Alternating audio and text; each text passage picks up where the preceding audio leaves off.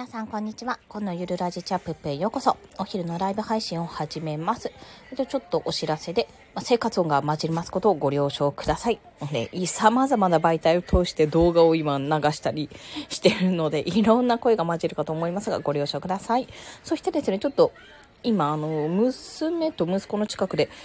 これライブしてるので、まあ、あれなんですよ。マイクを設定してないので、今日は iPhone 片手にやっております。いつもよりちょっと音質が違うので、それも申し訳ございません。ご了承ください。といったところで、今日は、まあ、ちょっと短いんですけども、インスタ投稿を見ているとですね、その動線というものがすごくわかりやすいってお話をしたいと思います。まあ、皆さんの中でインスタグラムを運営している方、運用している方ももちろんいらっしゃるかと思います。で、まあ、これはですね、私がちょっと今提案をするために、インスタの投稿の提案をするために、まあ、こんなデザインで、こんな内容でっていう提案をいくつか今作っている最中なんですけども、ま、その際にですね、あのー、すごく一つ一つのデザインってですね、あ、こう、こういう風な流れでこういう風になってるんだってことに、結構ね、インスタって気づきやすい、分かりやすいんですよ。で、ツイッターと比べてなんですけども、まあ、ツイッターと比べるところもどうなのかって話にはなりますが、ツイッターって基本的に文章なんですよね。で、文章で、まあ画像があったとしても基本文章なんですよ。でもインスタグラムって、まあ基本が画像じゃないですか。中にテキストとか入ってたとしても基本が画像なので、どういう動線かっていうのがですね、結構インスタの方が分かりやすいんですよ。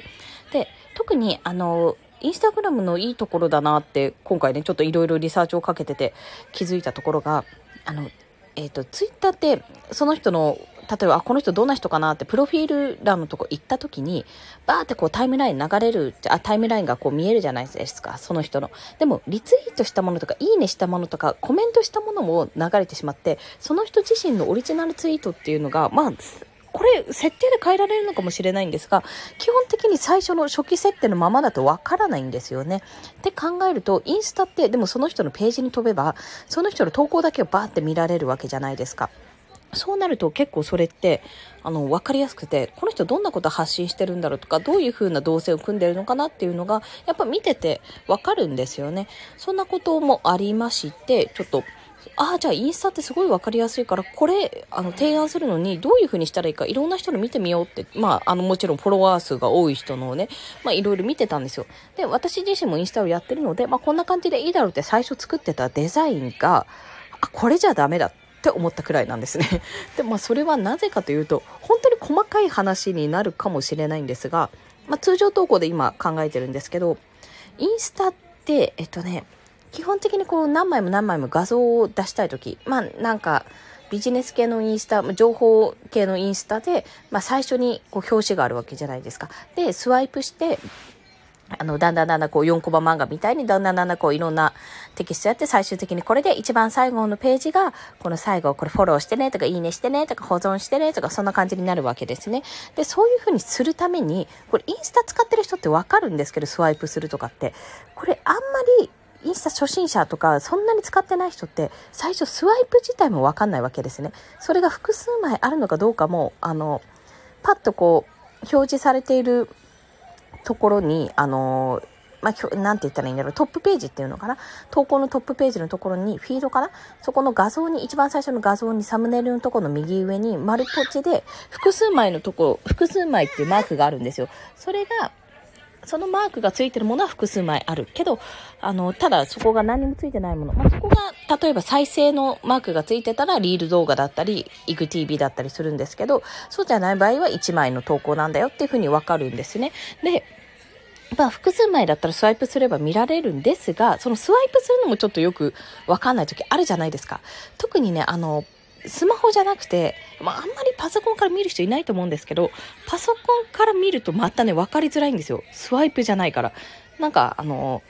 なんていうのか、二重矢印があるんですけど、それをね、見つけるの結構私苦労したんですよね、最初。なので、まあ、そんな中で、じゃあどうしてるのかなって思ったら、例えば、えっ、ー、と、一番最初の表紙のところにバーンってこうタイトルがあって、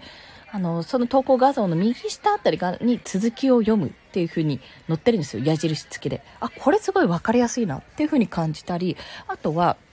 えっと、一番最後のページにどういうことを載せるかって、皆さんおそらく、まあ、ダブルタップでいいねしてねとか、あとこういうことやってるって、例えばブログとか、えっと、ブログとかなんだろう、あの、自分が載せている URL ですね。トップページに一つだけ URL 載せられるので、まあ、その URL に飛ぶような形で、あの、ってるかな、えっ、と、こ、ここにもおいで、みたいな、そんななんか動線が見えるわけなんですけども、まあ一番最初が、あ、一番最後が宣伝っていうような形にインスタ投稿にはなってるんですよ。まあいろいろバーってこうスライドを流して最後に宣伝っていうような形が、まあ大体見る流れなんですけども、その宣伝のところも、あの例えばですけども、その URL に飛ばすような宣伝の人もいれば、フォローしてください。インスタをフォローしてください。これ毎日投稿してるんで、見てくださいねっていう風に持っていく、持っていく、あの方、要はインスタ、インスタの自分、えっ、ー、と、インスタ内、インスタの自分のアカウントを回していくための動線っていう形の人もいるわけですよ。コンテンツがあるのにもかかわらずって、あ、これを見て、あ、なるほどなっていうことを感じたんですね。で、要は、何をこのインスタ内でやりたいかってとこなんですよ。インスタ内でどういう人に向けてどういう情報を提供して、最終的にどこにつなげたいかっていうのは、インスタはめちゃめちゃたあの単純というか分かりやすくできるわけなんですね。ツイッターももちろんそうだけど、ツイッターはその先ほど言った通り、やっぱタイムライン上にいろんな別の情報が流れてしまうので、オリジナルツイートが消えがちっていうところもあるんですね。まあ、そういったところもあって、まあ、もしやるんだったらインスタからやるとすごい分かりやすいんじゃないかなと感じたので、ちょっとまあシェアをさせていただいたというお話なんです。で、まあ、そんな中で、私が今その提案しようとしている方は、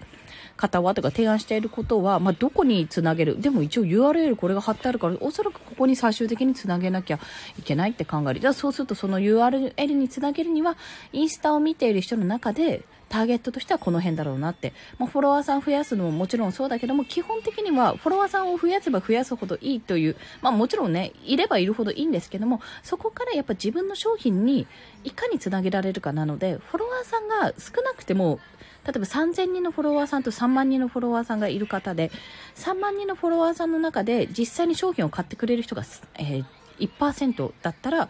300人なわけじゃないですか。でも3000人のフォロワーさんが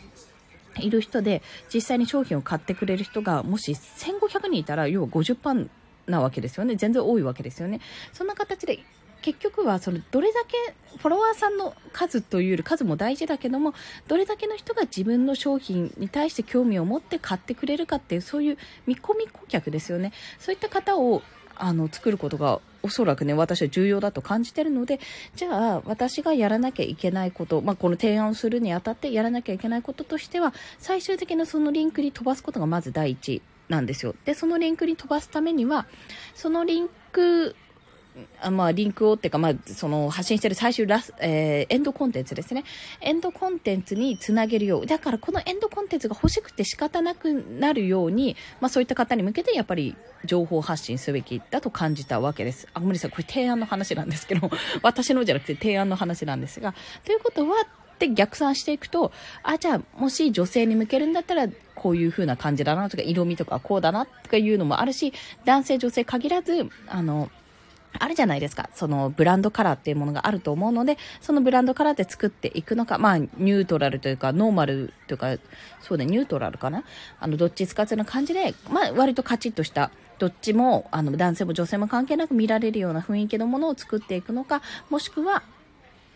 えっ、ー、と、写真メインですね。写真もあるので、素材として。そういった、なんかこう、ライフスタイルとかを、こんな風になりたい、あんな風になりたいっていう想像をさせるような写真素材とかを選んで、そこから、まあ、ビジネス用の情報発信をしていくか、まあ、どこを狙っていくかなっていうところがね、こう、3パターンぐらい考えられるんですよ。作れそうなんですよ。なのでね、ちょっと頭プスプスしてきちゃって、ただでさえちょっと体調がね、あんまり、まあ、よろしくない。よろしくないというか、いつもより、いつも100だったら50ぐらいなので、すごい、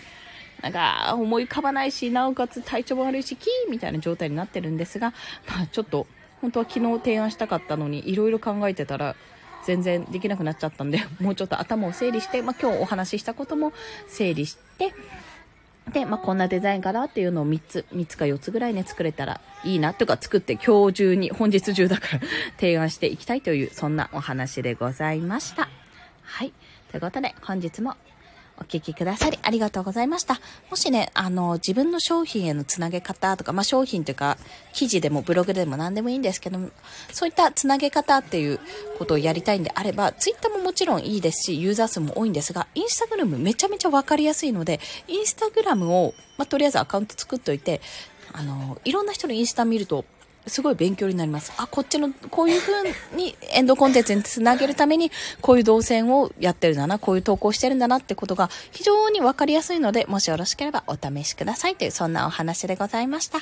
それではお聴きくださりありがとうございました。皆さんもコツコツ頑張っていきましょう。体調等にはお気をつけください。コンでした。では、また。